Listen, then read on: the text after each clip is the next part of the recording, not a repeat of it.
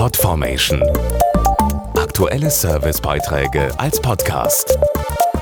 Regelmäßige Infos und Tipps aus den Bereichen Gesundheit und Ernährung. Viele denken beim Stichwort Diabetes an gesundheitliche Folgen wie Herzinfarkt und Schlaganfall. Dass die Volkskrankheit jedoch auch wortwörtlich ins Auge gehen kann, ist weniger bekannt.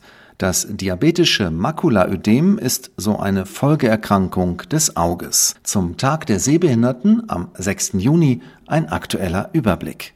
Etwa 30 Prozent aller Menschen mit Diabetes mellitus können nach zehn oder mehr Jahren von einer chronischen Netzhauterkrankung wie dem diabetischen Makulaödem betroffen sein. Dazu der Facharzt für Augenheilkunde Dr. Joshua Torrent. Also Diabetes kann die Netzhautgefäße im Auge auf Dauer schädigen. Wenn sich als Folge in der Makula Flüssigkeit ansammelt, so sprechen wir von einem diabetischen Makulaödem. Patienten bemerken oft erst spät dunkle Flecken im Sichtfeld und ohne Behandlung kann das zu einer Erblindung führen. Deshalb sind regelmäßige Augenarztbesuche wichtig, um die Erkrankung möglichst früh zu erkennen und zu behandeln. Bei einem diabetischen Makulaödem können unter anderem sogenannte VEGF-Hämmer als effektive Behandlung zum Einsatz kommen. Und da es sich um eine chronische Erkrankung handelt, ist es wichtig, dass der Patient seine Behandlung regelmäßig durchführen lässt. Mehr Informationen zum Thema gibt die Initiative Das Diabetische Auge auf dasdiabetischeauge.de.